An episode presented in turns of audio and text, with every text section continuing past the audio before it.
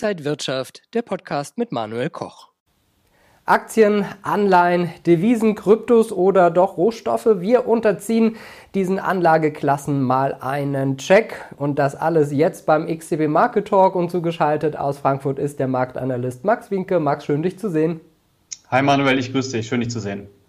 Ja, Aktien stehen in diesem Jahr ja seit Jahresanfang massiv unter Druck. Für die einen ist das sicherlich schwer, damit umzugehen, aber ist es nicht vielleicht auf der anderen Seite dann auch eine Chance, günstiger einzusteigen in die Märkte? Ich denke, dass das definitiv eine Chance ist. Ähm, es ist aber so, dass wir jetzt momentan mitten in einer wichtigen Einpreisung stecken. Die Inflation bleibt nach wie vor hoch, die Zentralbanken straffen aggressiv, äh, die Renditen sind angezogen und jetzt steht eben auch eine Rezession vor der Tür, möglicherweise auch für die Weltwirtschaft. Und ähm, deswegen müsste man sich, äh, da muss man sich noch ein bisschen gedulden mit dem Startschuss für den nächsten äh, Bullenmarkt. Es gibt äh, zwei Dinge, auf die ich mich da konzentrieren würde. Das ist einmal eine nachhaltige Rückkehr über die 50-Wochen-Linie. Und dann ähm, ist es, wäre es auch gut, dass wir eine Reihe aus höheren Hochs und höheren Tiefs oberhalb dieses gleitenden Durchschnitts sehen. Das klingt jetzt erstmal relativ simpel, aber ähm, wenn wir mal schauen, wie die vergangenen Bullenmärkte begonnen haben, wie zum Beispiel nach dem Corona-bedingten Einbruch, nach der Finanzkrise oder auch nach der Dotcom-Blase, dann ist, äh, ist es eben genau das, was äh, diese Situation eben gemeinsam hatten. Max, nochmal nachgefragt für Aktien jetzt also sich einige Stocks rauspicken, die schon Zukunft, die Zukunft haben, oder noch warten und äh, schauen, dass man dann noch günstiger einkaufen kann? Es ist klar, dass ähm, einige Branchen, äh, wie zum Beispiel die Energiebranche, vielleicht äh, besser dasteht ähm, als äh, zum Beispiel der Tech-Sektor. Aber ähm, wichtig für äh, den breiten Markt ist natürlich dann, ähm, wie sich zum Beispiel der DAX oder auch der S&P 500 entwickeln. Und äh, da haben wir weiterhin einen ganz klaren Abwärtstrend. Als nächstes wollen wir auf die Anleihen schauen. Die Renditen steigen. Das macht sie also attraktiver. Allerdings, wenn wir auf die Inflation gucken, sind Anleihen wirklich eine Alternative, auch im Vergleich vielleicht zu Aktien? Am Anleihemarkt sollte man vor allem zwei Korrelationen berücksichtigen, und zwar zwei negative Korrelationen. Wenn die Zinsen steigen, dann fallen die Anleihepreise. Und wenn die Anleihepreise fallen, dann steigen die Renditen.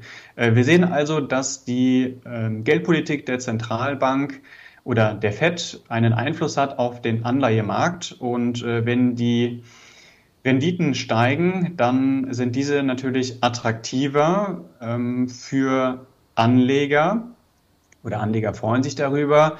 Aber ähm, ich denke, dass langfristig Aktien ähm, durchaus interessanter sind. Ähm, was man auch am Anleihemarkt noch berücksichtigen muss, das ist die invertierte Zinskurve. Das äh, bedeutet, dass die Renditen mit einer geringen Laufzeit mittlerweile über denen liegen, die eine längere Laufzeit haben. Man vergleicht vor allem die zweijährigen und die zehnjährigen Papiere und äh, das ist eben ein klares Signal für eine zukünftige Rezession. Also wer am Anleihemarkt nicht aktiv ist, sollte zumindest äh, den Anleihemarkt beobachten und ähm, vor allem, wie sich die Zinskurven entwickeln. Turbulent geht es ja auch am Devisenmarkt zu. Also wir sehen den starken Dollar, wir sehen den schwächeren Euro. Äh, ja, welche Währungen kann man da vielleicht auf die Watchlist setzen? Ja, aktuell ist es, wie gesagt, schon vor allem der starke Dollar, äh, der vielen äh, Währungen äh, Sorgen bereitet. Der Dollar ist eben nach wie vor ein sicherer Hafen. Es geht aber auch um die Geldpolitik. Und da gibt es sehr starke Diskrepanzen, vor allem wenn man mal vergleicht USA versus Europa oder auch Japan. Äh, diese Bewegung, die wir jetzt aber in jüngster Vergangenheit gesehen haben, die lassen sich auch auf äh, andere Dinge äh, zurückführen, wie zum Beispiel die Energiekrise in Europa. Das belastet den Euro. Wir haben äh, die Steuersenkung gesehen in Großbritannien. Ähm, es ist natürlich positiv, weil man versucht, das Wachstum anzukurbeln. Andererseits muss das auch irgendwie finanziert werden und das sorgt dann eben auch für eine äh, Unsicherheit am Pfundmarkt. Ähm, insgesamt sieht man aber, dass jetzt auch Interventionen am äh, Devisenmarkt immer interessanter werden durch die Zentralbanken. Wir haben es schon gesehen seitens der Bank of England oder der Bank of Japan. Ja, das heißt, ähm, die Währungspaare ähm, Euro-Dollar, ähm, Pfund-Dollar oder auch ähm, zum Beispiel ähm, Dollar-Yen sind interessant. Wichtig aber vielleicht auch mal äh, auf ein Währungspaar zu schauen wie den wie Aussie Dollar äh, oder Aussie Yen. Da äh, das ist nämlich ein sehr beliebter ähm, Indikator für die Weltwirtschaft. Man muss es nicht unbedingt handeln, aber man kann eben doch einiges herauslesen. Schauen wir mal auf Rohstoffe. Die sind ja zuerst richtig nach oben geschossen und dann auch wieder zum Teil eingebrochen, wie bei Weizen zum Beispiel. Äh, ist der Rohstoffhandel interessant und für welchen Anlegertyp ist das dann überhaupt was? Fallende Rohstoffpreise sind ähm, erstmal gut für den Verbraucher, aber eben schlecht für den Anleger. Also zuerst war es ja die Angebotsknappheit, die äh, dazu geführt hat, dass die Preise für unter anderem Öl oder Erdgas in die Höhe getrieben wurden sind.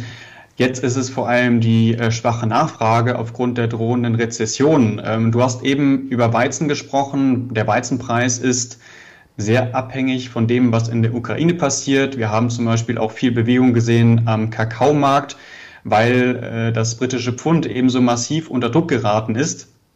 Es sind ähm, am Ende aber nicht nur geografische Risiken oder auch währungsgebundene Risiken, sondern am Rohstoffmarkt äh, geht es vor allem um die Saisonalität. Äh, das sind Dinge wie zum Beispiel das Wetter oder eben auch die Ernte.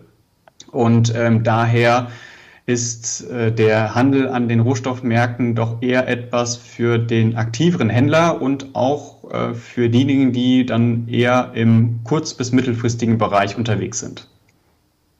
Schauen wir auf Kryptowährungen. Da herrscht ja gerade ein Winter. Einige sprechen vielleicht sogar von einer Eiszeit. Werden sich die Kryptowährungen denn wieder erholen können?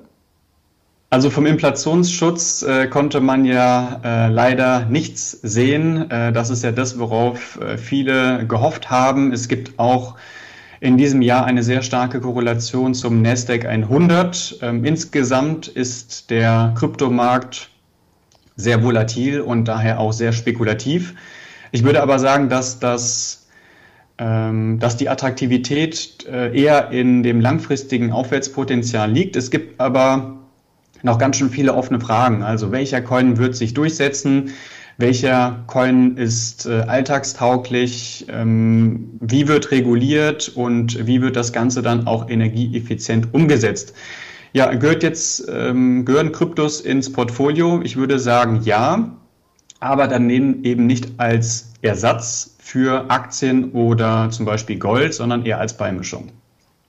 Ja, vielen Dank für den Überblick durch die Anlageklassen an den Marktanalysten Max Winke nach Frankfurt.